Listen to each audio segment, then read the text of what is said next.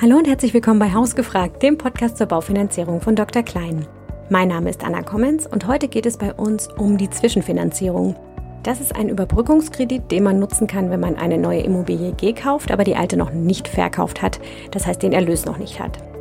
Wie sich so eine Finanzierung gestaltet, wie sie sich zum Beispiel von einem variablen Darlehen unterscheidet und was es alles dabei zu beachten gibt, das weiß Frank Klein, unser Spezialist für Baufinanzierung in Siegen und Wetzlar. Viel Spaß bei der heutigen Folge. Frank, was ist denn eigentlich eine Zwischenfinanzierung? Ja, eine Zwischenfinanzierung ist ein Kredit, der für nur einige Wochen oder Monate benötigt wird und von den Banken äh, zur Verfügung gestellt wird. Meist benötigen Immobilieneigentümer einen solchen Überbrückungskredit, wenn eine neue Immobilie gekauft wird und die bestehende Immobilie, die alte Immobilie noch nicht verkauft ist und hier noch keine, keine, ähm, keine Mittel geflossen sind.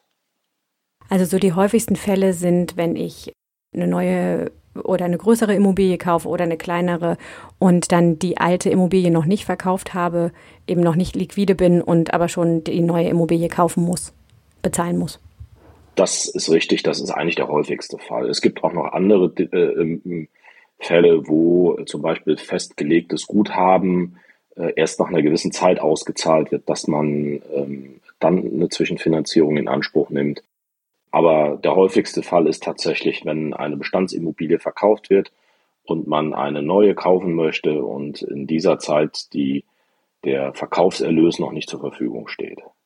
Und ist eine Zwischenfinanzierung denn teurer als so eine übliche Baufinanzierung, so vom Zinssatz? Ja, das ist eine, eine gute Frage, denn das kann man so klar eigentlich nicht beantworten. Also eine Zwischenfinanzierung ist zumindest mal teurer als eine normale Finanzierung. Das, das ist äh, tatsächlich so, denn der Aufwand für die Bank ist deutlich höher als einer, bei einer normalen Immobilienfinanzierung. Also ich sage jetzt mal, der Aufwand für die Bank ist gleich hoch, wenn nicht sogar noch höher. Und aus diesem Grund sind auch die Konditionen an der Stelle teurer. Und ist eine Zwischenfinanzierung auch so ein Annuitätendarlehen? Also ist das so, das ist ja die häufigste Darlehensform, die wir so haben in Deutschland, also dass ich eine Rate von Anfang bis zum Ende der Finanzierungsrunde habe mit einem festen Zinssatz, den vereinbare ich am Anfang über die Dauer der Zinsbindung. Ist das auch bei einer Zwischenfinanzierung so? Nein, bei einer Zwischenfinanzierung läuft das anders. Und zwar, man hat einen festen Zinssatz, ja, den, den kann man ein Jahr oder auch länger vereinbaren. Das ist der große Vorteil an der Stelle.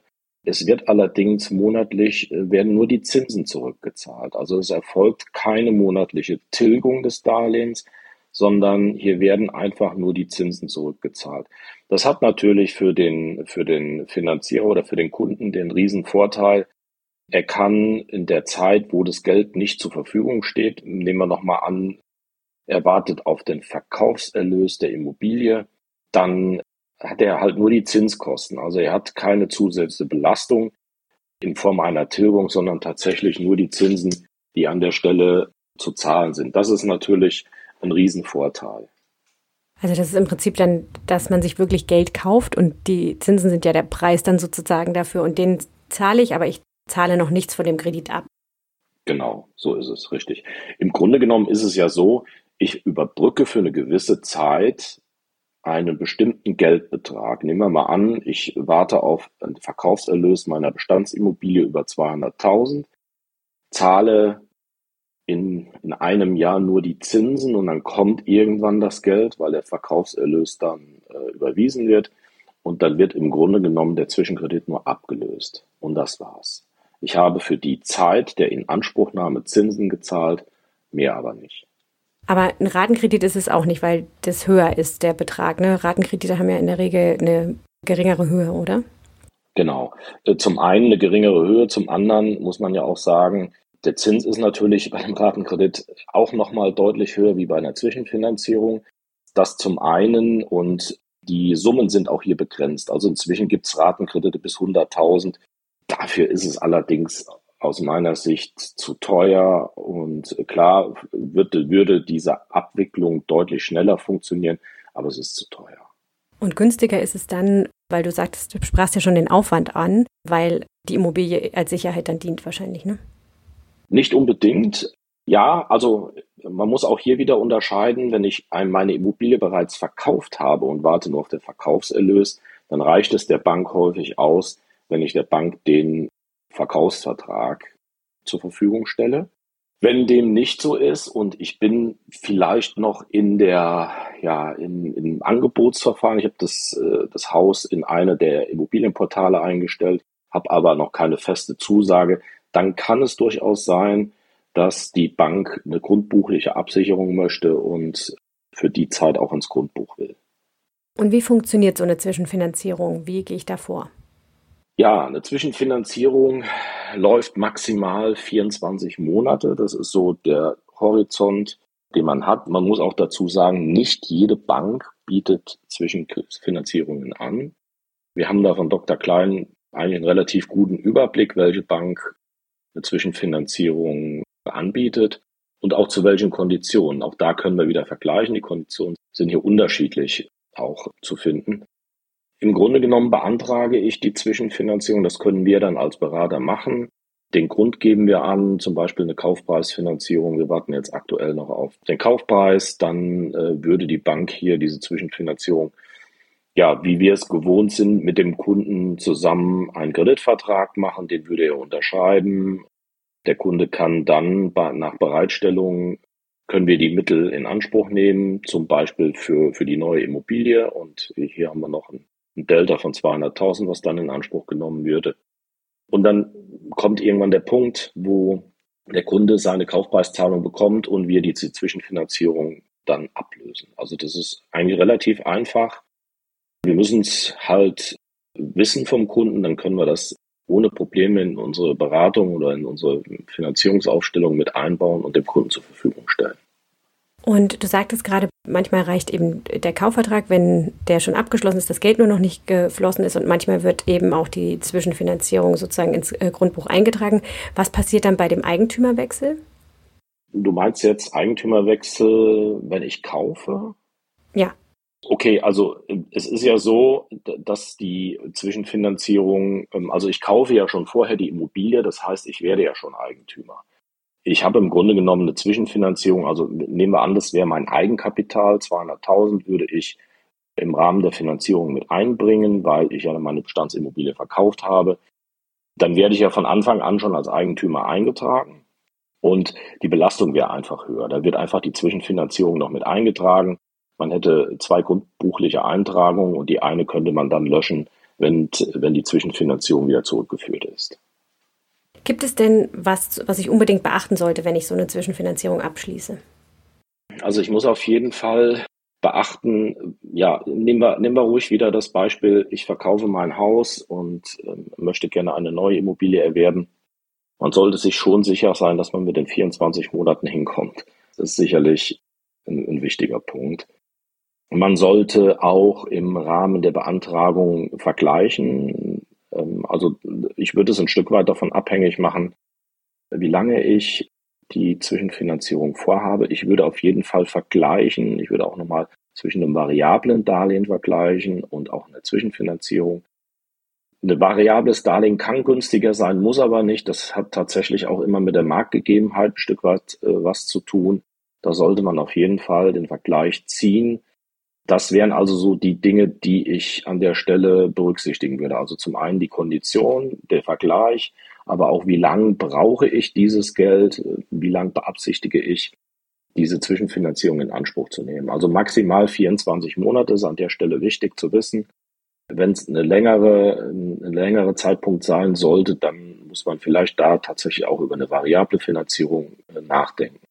Da ist es ja so, dass der Zins sich auch immer mal wieder ändert, also dass wir keine Zinsfestschreibung haben. Da ist natürlich der Vorteil ganz klar bei der Zwischenfinanzierung, wo ich mindestens zwölf Monate Zinssicherheit habe. Also es kommt tatsächlich immer auf mein Projekt an. Gibt es auch andere äh, Unterscheidungen zu dem variablen Darlehen?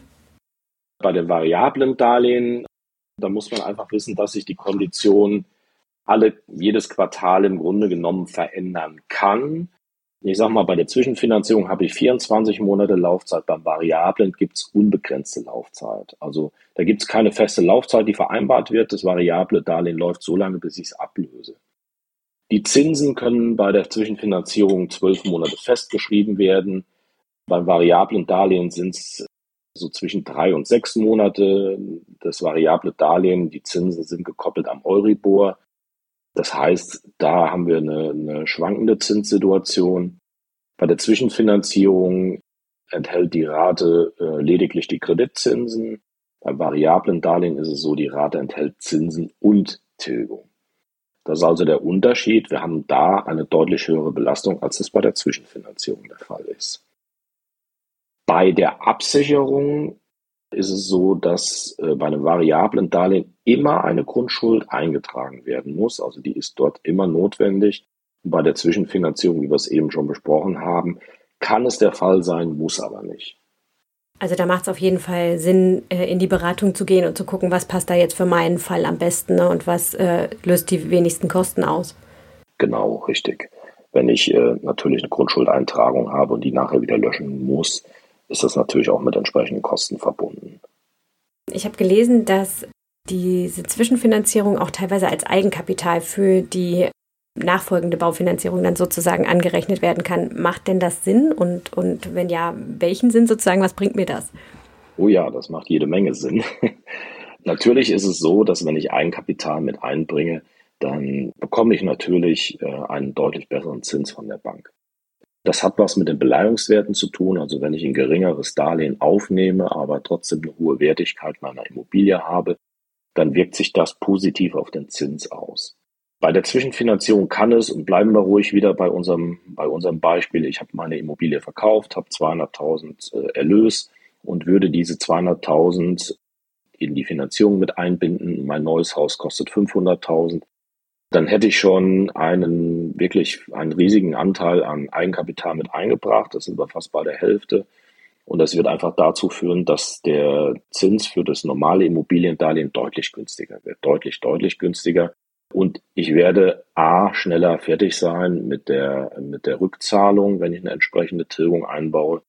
Und ich habe deutlich weniger Zinskosten. Also da sind ganz, ganz viele Vorteile. Deswegen sollte man sich mit dem Thema schon intensiv beschäftigen. Es gibt ja auch die Fälle, wo ich Guthaben auf irgendwelchen Festzinskonten habe und eigentlich nur warte, dass die auslaufen. Das ist hier nichts anderes. Wenn ich Eigenkapital mit einbringe, führt es automatisch dazu, dass die Finanzierung deutlich günstiger wird. Also sozusagen eine Vorwegnahme ne, des, des Eigenkapitals, was dann kommt. Und deswegen wird es dann schon eingerechnet, okay. Wenn wir das nochmal so kurz zusammenfassen, ist eine Zwischenfinanzierung eben eine Überbrückung, ein Kredit für die Überbrückung zwischen dem Kauf eines Hauses und dem Verkauf eines Hauses oder einer Immobilie. Das ist so der häufigste Fall. Du sagtest noch, es gibt auch noch andere Fälle, aber so das häufigste ist eben eine neue Immobilie zu kaufen und eine andere zu verkaufen. Eine Zwischenfinanzierung ist in der Regel etwas teurer als äh, eine normale Baufinanzierung, aber man äh, zahlt in, der, in diesem Zeitraum, der maximal 24 Monate beträgt, immer einen Betrag ab, aber immer nur einen Zins. Also nur die Zinskosten hat man und man tilgt in diesem Fall nicht und äh, hat deswegen auch eine überschaubare Belastung. Es gibt eine relativ gute Unterscheidung zwischen dem variablen Darlehen und der Zwischenfinanzierung, weil das variable Darlehen auch länger laufen kann. Die Zinsfestschreibung ist da kürzer, etwa so ein Quartal bis sechs Monate, sagtest du. Bei der Zwischenfinanzierung ist die äh, auf ein Jahr festgelegt und dann gibt es auch noch diverse andere Unterschiede und da macht es auf jeden Fall Sinn, dann in die Beratung zu gehen und zu gucken von Grundbucheintragung und Kosten, was macht da jetzt für meinen Fall Sinn. Und du sagtest auch, so eine Zwischenfinanzierung wird eben als Eigenkapital für die Baufinanzierung angerechnet, weil die Vorwegnahme eben dieser, dieses Verkaufserlöses ist, der ja dann kommt. Habe ich noch was vergessen in der Zusammenfassung? Das hast du sehr gut äh, zusammengefasst. Genau, das Wichtigste ist einfach, dass man sich vorher im Klaren ist, wie lange soll der Kredit laufen. Denn wenn er, wenn er länger läuft wie 24 Monate, dann ist die Zwischenfinanzierung hier das falsche Produkt. Wenn wir innerhalb der 24 Monate liegen, dann ist das eine sehr, sehr gute Lösung, äh, auch im Rahmen Eigenkapitalbringung bei einer Neubaufinanzierung. Das macht hier absolut Sinn. Ganz vielen Dank, Frank, für den Überblick. Das hat sehr geholfen. Ja, sehr gerne, Anna. Wenn ihr noch Fragen zum Thema Zwischenfinanzierung oder variables Darlehen oder oder habt, dann schreibt gerne an hausgefragt.drklein.de. Auch wenn ihr Themenwünsche, Ideen, Kritik oder Lob habt, freuen wir uns sehr, wenn ihr uns an diese Adresse schreibt. Wir freuen uns auch sehr, wenn ihr unseren Podcast auf den üblichen Podcast-Plattformen abonniert und wir freuen uns auf euch.